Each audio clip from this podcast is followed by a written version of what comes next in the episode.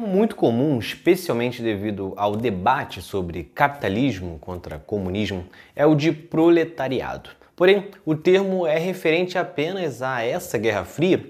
Sabe um pouco mais dessa história neste episódio. O termo proletariado vem do latim, da palavra proletário, no antigo Império Romano. Tratava-se de homens que não tinham posses, porém tinham filhos que eram vistos como única coisa a oferecer ao império, pois serviriam ao exército.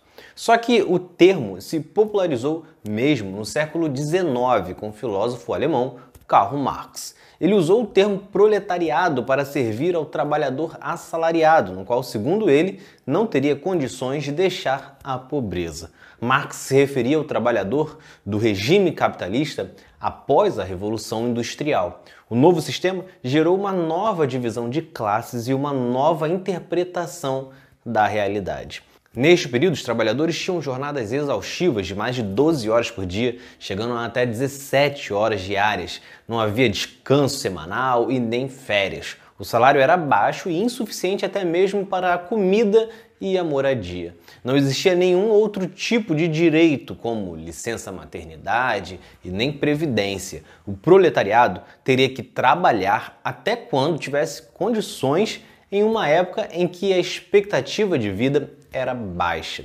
Isso fazia com que a situação fosse similar ao uso do termo proletário do Império Romano, pois a chance de ter um descanso era ter mais filhos trabalhando para aumentar a renda familiar.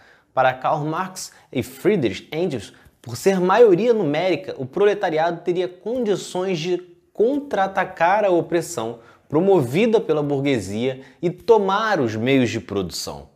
Isso geraria a criação de um governo socialista que acabaria com a divisão de classes e garantiria melhores condições para o povo.